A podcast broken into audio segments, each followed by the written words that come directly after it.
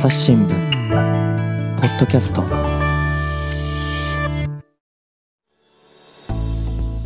朝日新聞の木田光です、えー本日は宮田祐介さんでテーマは何でしょうか？えー書店がなくなっていることについてです。前回の続きからお届けしますでもう一個の論点としてあの政治との距離っていうのがあると思うんですけども、まあ、はいこれ配信してるのがまあ8月か9月あたりになると思うんですが戦争に関する番組もポッドキャストでえーあのいくつか作ってきました。で、まあ、やっぱりそういう戦争の時の反省をこう生かしてですね、新聞社とかもいろいろ、まあ今に生かそうとしてるわけなんですけども、そう政治との距離についても、えっと、取材されてきたんですよね。そうですね。まあ今回、まあ業界側は、まあ自民党の議連に要望しましたと。はい。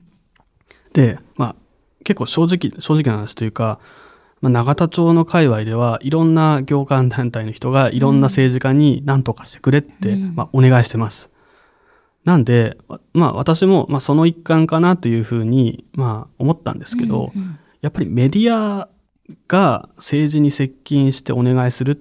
てことは、もちろん見返りも求められる可能性があるので、かつ書店だったり出版業界っていう、まあ、表現の自由に関わる、まあ、業界なので、うんまあ、より慎重になるべきなんじゃないか。だから政治と、まあ、そういった安易に、まあ、その政治の力を求めるのはどうなのかっておっしゃっていたのが、専修大学の、えー上村康夫先生ですね。うん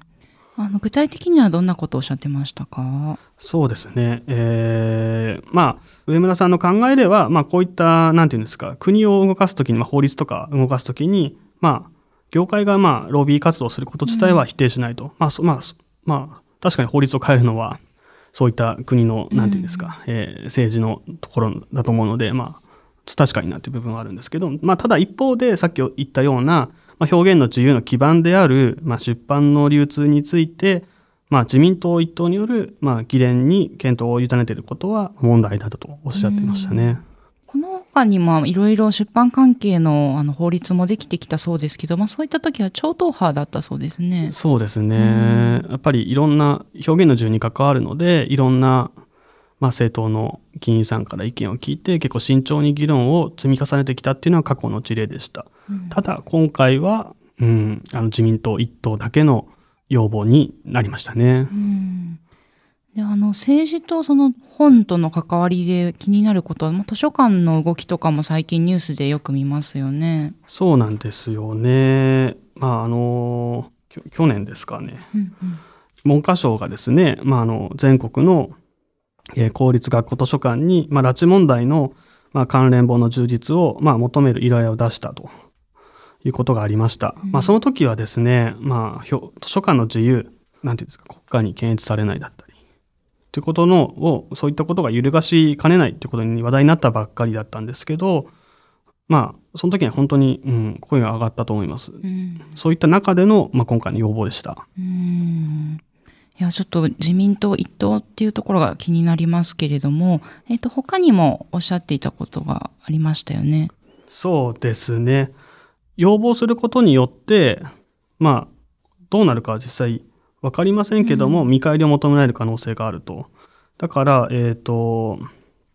出版の、まあ、自由っていうものは、多様な、まあ、内容の出版物が自由に出版され、流通されていることに、まあ、担保されているので、うん。まあ、なんていう安易に近づくことっていうことは、例えばわかんないですけど、まあ、拉致本置いてよとか、何らかの書店が、あの、議員側のアクションも起こり得る、起こり得るようなことは、まあ、慎重になるべきだとおっしゃっていて、ですね。で、ごめんなさい。で、もう一個何かって言ったら、なんかこういった出版の自由みたいなものが守られてるっていうのは、あある種我々が本を本当に買っているからう、んあの、守られているというところを上村先生は指摘していて、まあ、守守っているものは何かって言ったら、まあ、印税なんだと上村さんはおっしゃっていて、はいまあ、私たちが、まあ、例えば好きな作家さん、まあ、村上春樹さんでも、まあ、東野圭吾さんでもいいですけど、本を買うことによって、なんていうんですか、まあ、それを買うことによって、ほ作家さんが自由にえー本を書くことができると。で、まあ、昔、本当、あの、本当の昔というか、昔では、まあ、芸術ってものは、えー貴族だったり特権階級の人が支えてていて、まあ、それは限られたパトロンのうんできることであったんだけど、今、その、我々ってものはみんながパトロンになれる時代だと。だから、えーいろんな、なんていうんですか、表現が、まあ、印税によって守られてるんだっていう指摘をされていて、なんか普段気づかなかったんですけど、まあ、さっき戦争の話で木田さんがおっしゃってましたけど、はい。まあ、政府による、まあ、言論統制とか出版弾圧を今まで、えー戦争の時に、まあ、出版業界というものは受けてきて、戦後その反省から、まあ、政治に一定の距離を置いてきたという歴史があったので、まあ、そういったものを今回の、うん、ケースから、まあ、なんていうんですかね、改めて考えていく必要なんじゃないかとおっしゃっていて、また、あの、本当に私も気づかなかった視点でしたね。うん確かに今のパトロンであるっていうのはちょっと面白いなというか、まあでもわかるなっていうところもあって、私友人とかにやっぱりはいこの作家さんがもうとっても推し、推しでうん、絶対に毎回買うんだと。で、それは本屋さん、本屋さんで買ってたかな。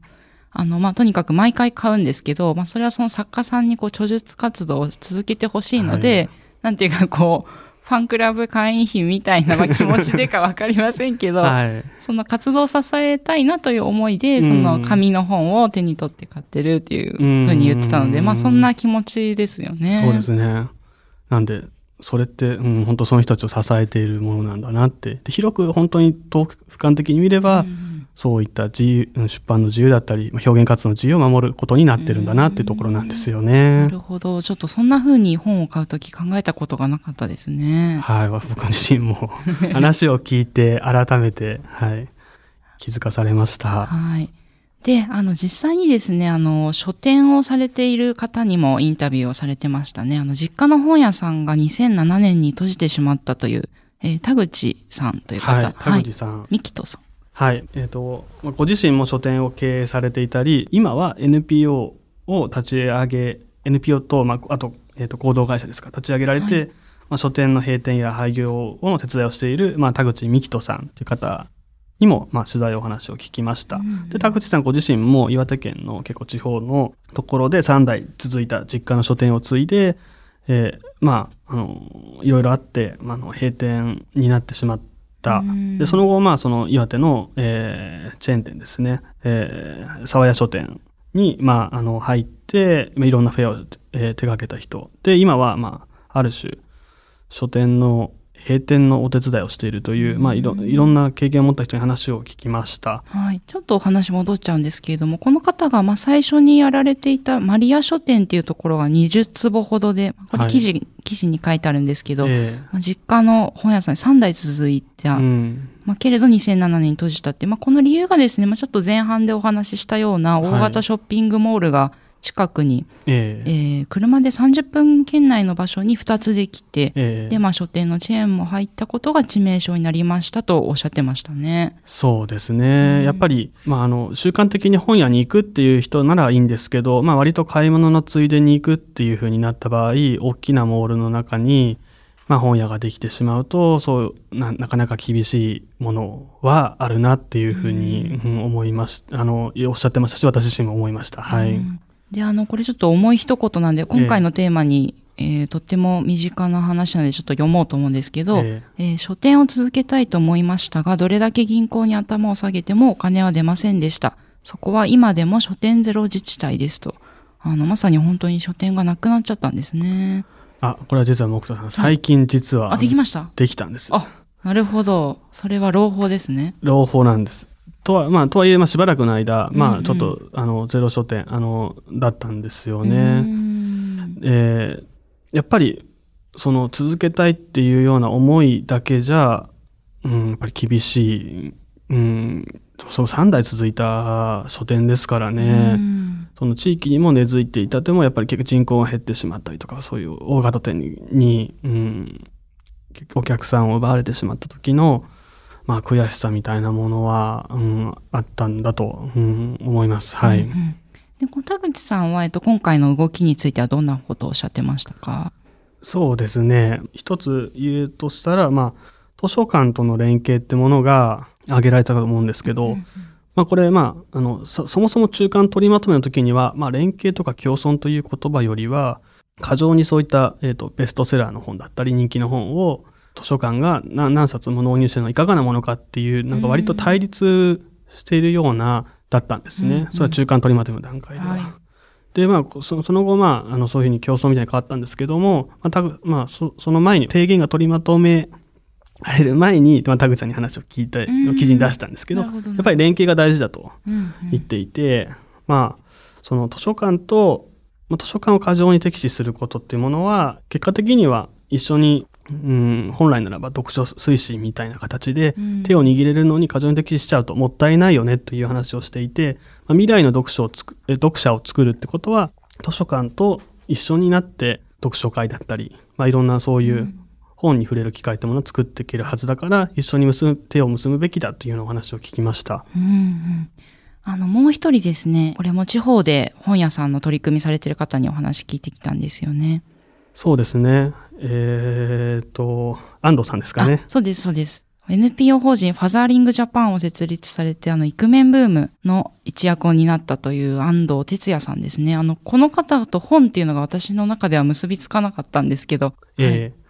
まあ、あの、もともと、その、安藤哲也さんって、まあ、あの、朝日新聞でもよく出ていて、イクメンだったり、うんまあ、その育児参、男性の育児参加について、あの、ね、あの、発信されている方ですけど、まあ、元をたどればというか、お あの、東京の千駄木にある、あの、往来堂書店って言って、うん。その、割とその、なんていうの店主の目利きみたいなの聞いた、うん。あの、本屋さんの、本屋さん、まあ、本屋さんをやって、初初代店長だったっていう経歴を持っています。まあ、今回その安藤さん取り上げたのは、はまあ、あるまあ全国各地書店がなくなっている。で、うん。まあこういうふうに業界が、まあ政治に、なんていうんですか、支援を呼びかけている。でも本当にそれででいいのかっていうような話を書かせてもらったんですけど、でもやっぱり、なんていうんですか、本屋がなくなってしまって困ってるって人もいると思うんですよね。うんだから、そのそういった活動をしている、まあ、安藤さんを、まあ、取材しました。で、まだ、まだ、あの、本当に NP を立ち上げたっていうところなんですけども、はい。うんうん安藤さん、どういったことを今後活動されていこうとしてるんですか？えっ、と、まあ、その、しそういった書店のない、まあ、書店ゼロ地域に、まあ、本屋を復活させて、まあ、書店を拠点にした、まあ、地作りみたいなものをしていきたいと、うんあのいうふうにえーおっしゃってます。はい。で、あの、今こう、と注目してる場所っていうのはどこなんでしょうか？あ、これですね。あの、記事にはい書いた時には、うん山形県の河北町ってうんいううんところで、だったんですけど、はい。まあまあ、まあ、まずな、あの、最初に、なんていうんですか？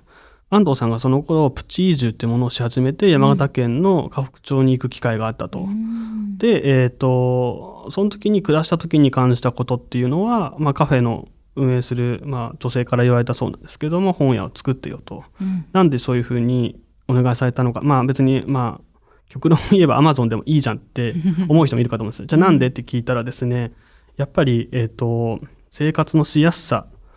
というふうに考えるときに、まあカフェとか、そういう書店とか、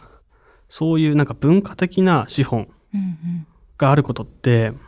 大事だよね。やっぱりうん。暮らしやすい、住みたいと思う要素の一つだよねって話になって、まあ、これっていうのは元々いなんか本当に大きな話になっちゃいますけど、じあの若あの地方の女性が、まあ、首都圏に、まあ、流出してしまっているような問題にもつながるような話で、まあ、やっぱり住みやすい環境を作れば書店が必要だっていうところがきっかけで、えっ、と、始められました。うんで、今はなんか河北町というよりは、えっ、と、鳥取県だっけな。はい。ちょっと山陰地方の方で今、えー第1号の方を考えているとおっしゃっていて、うんで、NPO 立ち上げられて、今、その安藤さんご自身も、今その、往来堂のすぐ近くで、都内で、えっと、棚貸し書店をう今、ん実際書店運営もされているという状況ですね。うんうん、棚貸し書店っていうのもそういえば記事の中でちょっと出てきたんですけど、これはどういった形なんですか？えーっとですね、よくし新聞の読書欄って、やっぱり本の目利きが選んだ本が載ってるかと思うんですよね。うんうんだから買ってみようと思うところがあると思うんですようんね。はいい、い本なんだって。も買っちゃいました。読書欄から買いました。まあなんかそれと似たような感じで、はいその本の棚を、まあ、管理する、うん。本を置く人、選書する人に、まあ、ちょっとお金を払ってもらって置いて、で、あの、売るスペースを、なんていうんですかね。売るスペースを、えーその、本棚棚を、その目利きの人たちに、えーまあ、う売るっていう感じですよね。うんうんうん合ってますか、もふたさん。なるほど。だから本屋さんの中にいろんな棚があって、その棚ごとの管理者がバラバラで、その一つが安藤さんってことなんですね。安藤さんの本あったっけな。でほんといろんな、なんか結構、もう数十人単位でう、あの、はい、売ってますね。はい。うんうんで、今満杯だっておっしゃってました。あの、もう一つですね、身近なものとして、コンビニ、あの、ローソンですね。ローソンの本屋さんも取り上げてましたね。そうですね。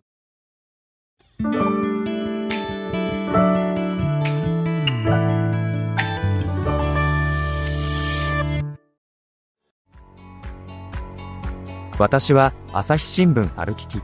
人工音声が伝える速報ニュースのポッドキャストです。通勤中でもお料理中でも運動中でも趣味の作業中でも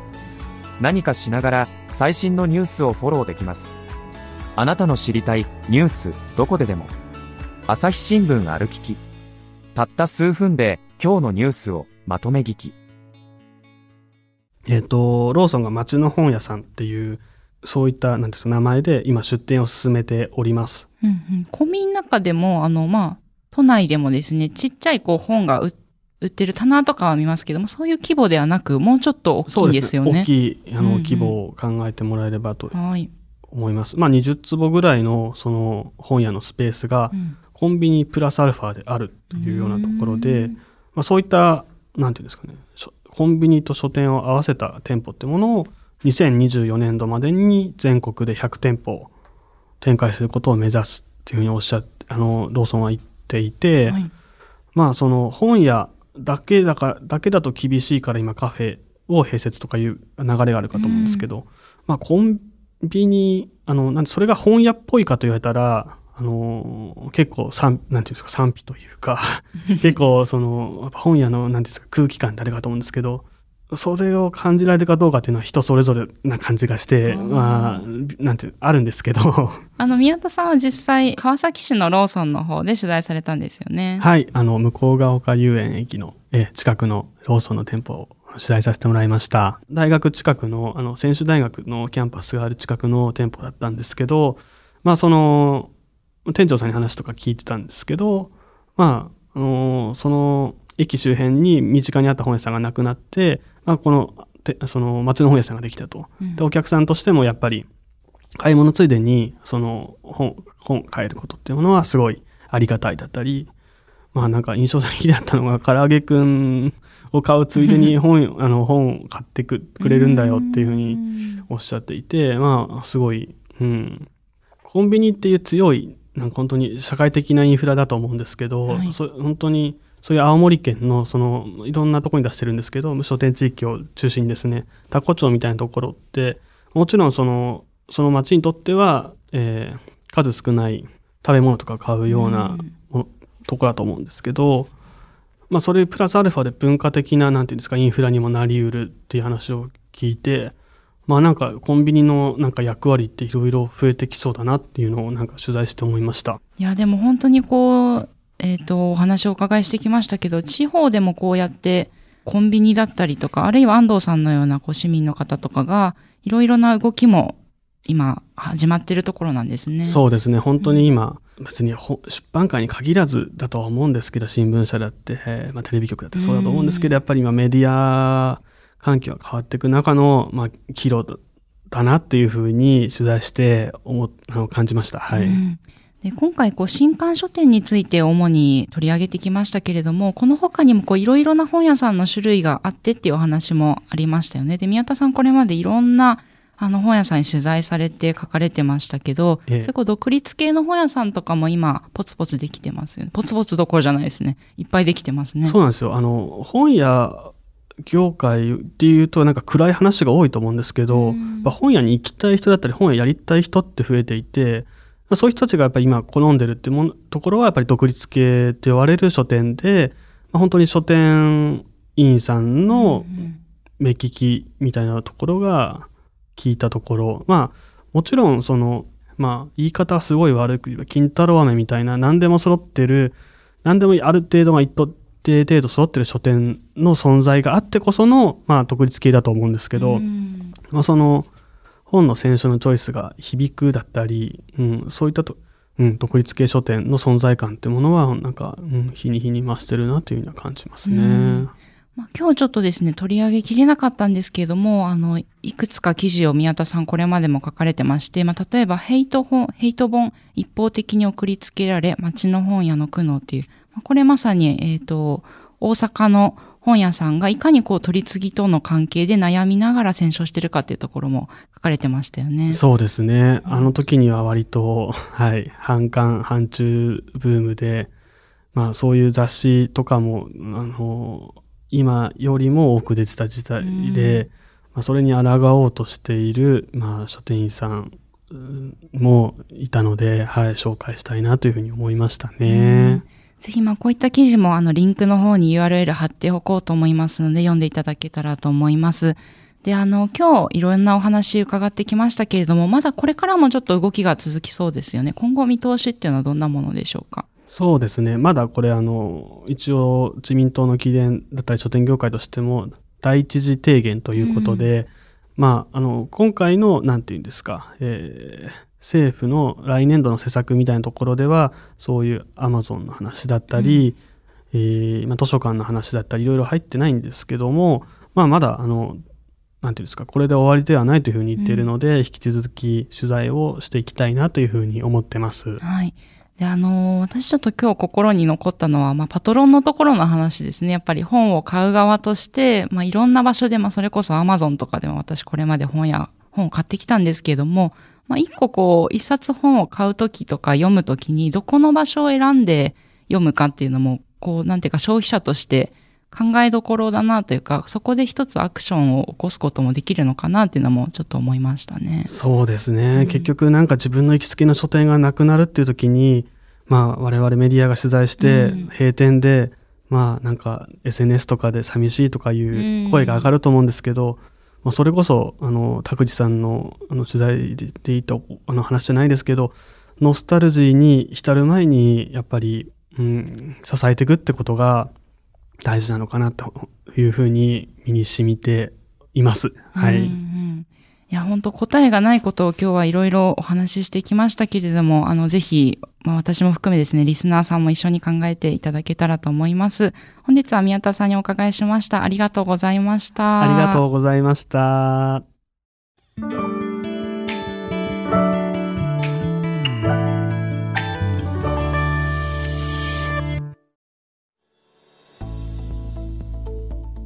えー本日は書店のお話について宮田祐介さんとお届けしてきました。で今日ですね、ご紹介した、えー記事は朝日新聞デジタルから読めますよね。はい。あのーまあ、書店ゼロ自治体全国で26%っていうあの調査のまずお話から、えっと、今日ご紹介したインタビューがあの詳しく載ってます。あの、お話ししきれなかったこともこちらに書いてありますので、ぜひお読みいただけたらと思います。本日はありがとうございました。ありがとうございました。リスナーの皆さんは番組を最後まで聞いてくださりありがとうございました。今後も朝日新聞ポッドキャスト番組を続けるためお力添えいただけると幸いです。ご使用のアプリから番組のフォロー、レビューをお願いします。概要欄にありますお便りフォームからご意見やご質問もお待ちしています。またメールマガジンも配信しています。番組作りの裏側やコラムなど配信しておりますのでぜひご覧ください。